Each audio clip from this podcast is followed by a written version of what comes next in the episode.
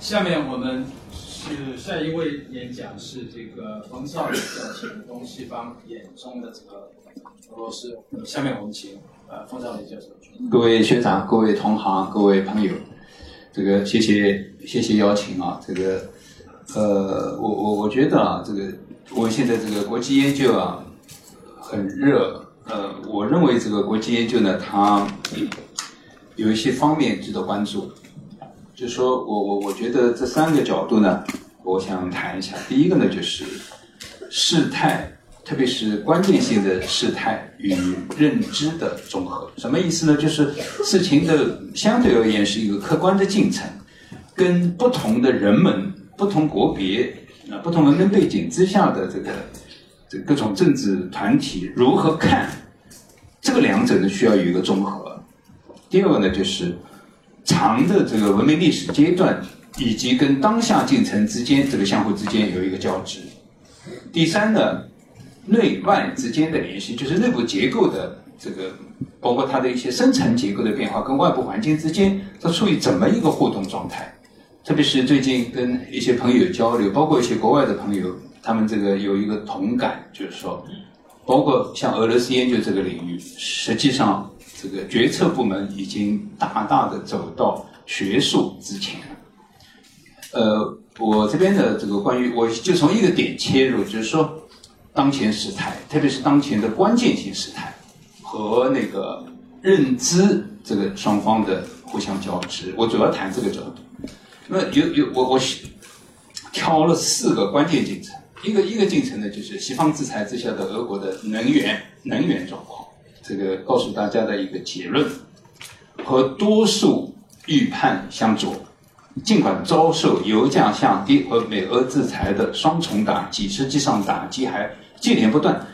但是俄罗斯的石油天然气公司从目前来看，短期内的经营状况总的来说表现良好。除了利润率之外，几乎所有的经营指标都表现稳定，甚至有所改善。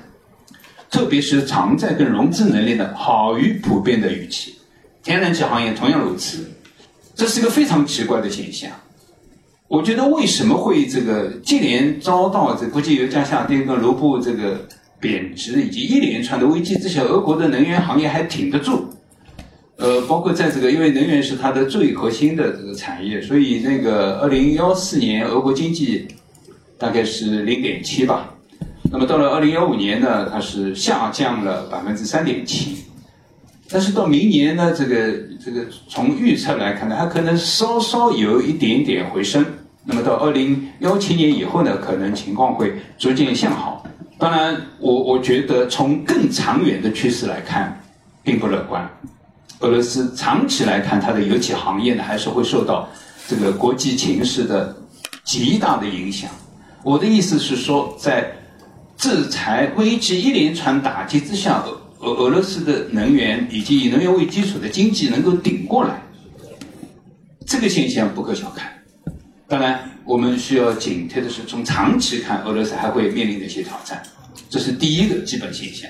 第二个基本现象呢，是关于它的政治。那么，关于俄罗斯普京政权，可以说大概是当前这个国际政治，包括国内舆论，我觉得都是有大量的不同的评价。我这边提供两方面的这个民调以及研究的成果。第一个呢，就是最新的民调，是十二月十九号到二十号的最新的权威机构，就是 Levada 的民意测验。这个一般认为它是还是一个算是一个比较中性的民调机构，对普京的支持度是百分之八十五。那么对本国历史的这个这个自豪，认为达到百分之八十八。对本国军队百分之八十五。顺便说一句。这个俄国年轻人选择就业前三项，比如说这个到这个啊这个跨国公司啊这个就职啊或者呢这个这个呃呃第三个就是到军队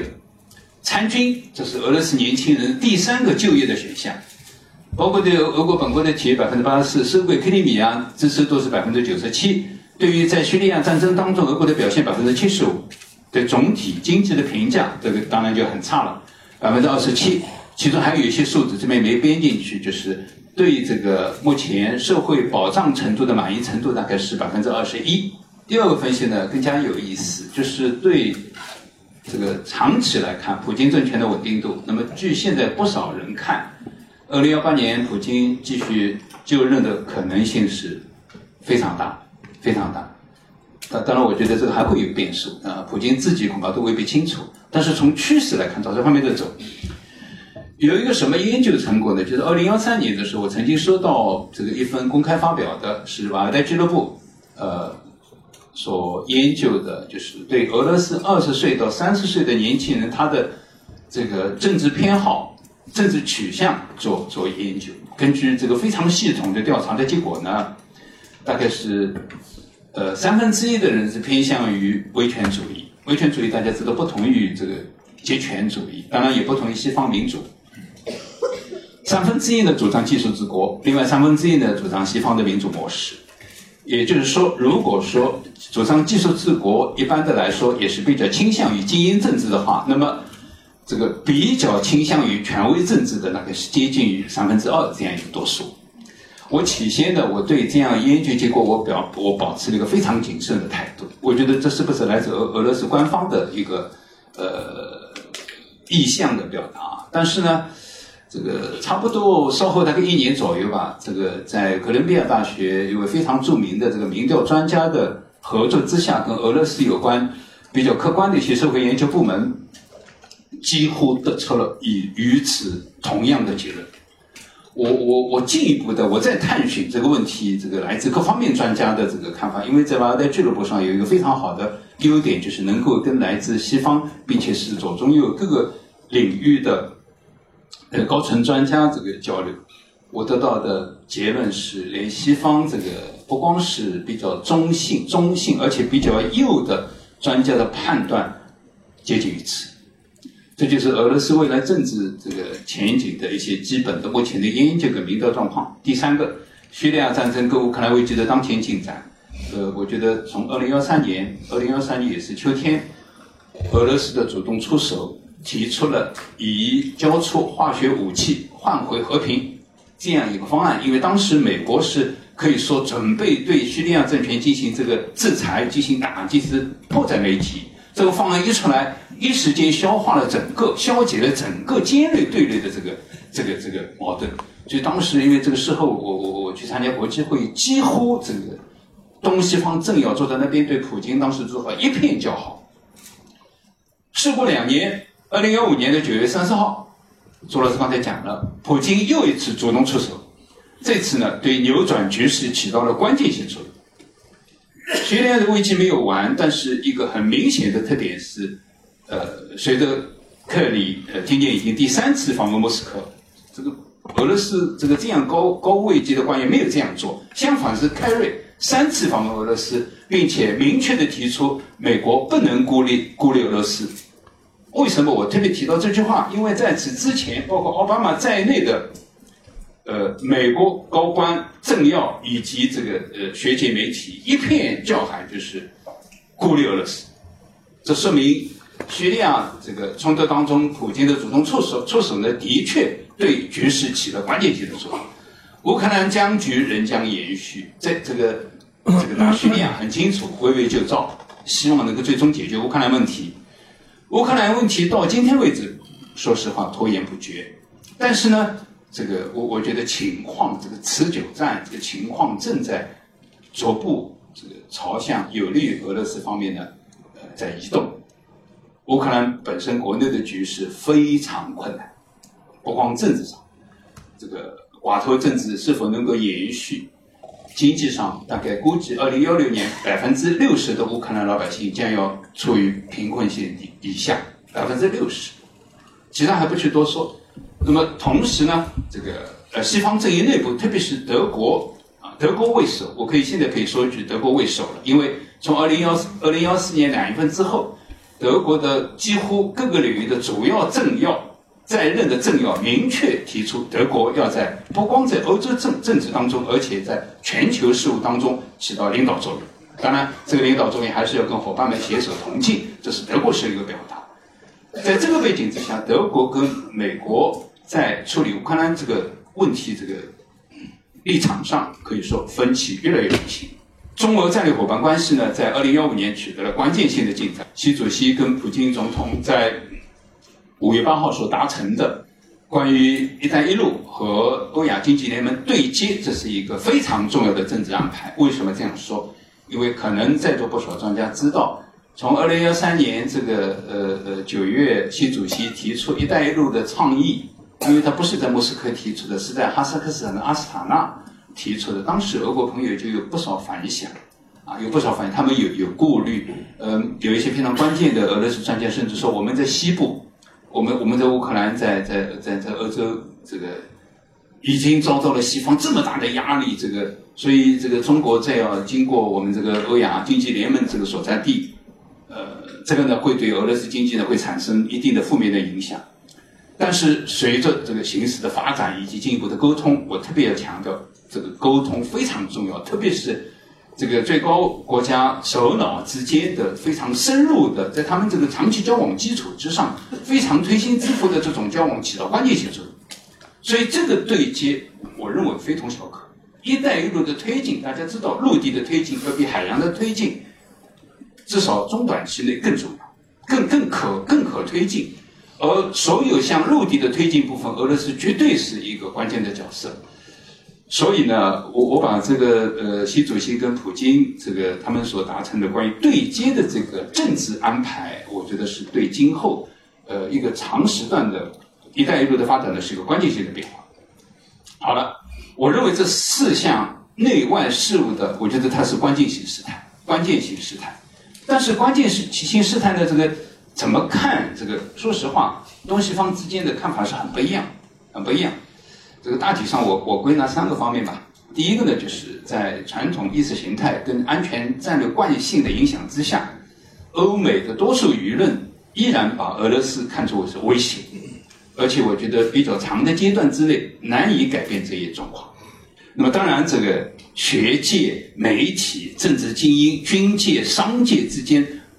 大量的内部的不同的判断。我们一般都会说，比如说军界比较对俄国人有看法。这个包括最近的 Kerry 去访问莫斯科，因为 Kerry 这个话甚至讲到这个程度了。这个这个东西方，这个俄罗斯跟这个西方之间啊。只要你们莫斯科能够遵守明斯克协议，明斯克协议是一个非常非常中性的一个，并没有要求归还克里米亚，只不过是东部地区要维持稳定。这个凯瑞说，只要能够在乌克兰东部地区维持明斯克协议，这个西方对俄罗斯的制裁就能撤销。请大家注意，这是一个相当大的变化。但是呢，凯瑞这个访访问莫斯科之后，因为当时我正好在在阿斯塔纳。这个美国卡内基中心的一个一位一位这个核心人物跟我说凯瑞不过是少数派，也就是美国的保守主义势力依然非常强大。那么，当然了，这个我刚才说过，德国、欧洲跟美国之间对于乌克兰包括叙利亚问题的看法正在差距越来越明显。这是西方如果说能够回答的话，是西方总的来说我做一个开口，东方的看法。我觉得，如果说新兴经济体能够代表东方的话，我觉得一个非常突出的表现，就是从乌克兰危机之后最最近两年当中不选边，无论是印度，无论是巴西、南非，包括中国，中国的基本立场是：如果朋友，比如像俄罗斯，在这个受到不公正待遇，啊，我们会出来说话；但是在一些关键问题上，比如说维护领土主权完整这些问题上，我们坚持原则。那么，这个总体上的不选边的这个态度，我觉得可能不管新兴经济体目前经济上碰到了多大的困难，我觉得这个政治立场很表现出一个一个比较长期的一个发展态势。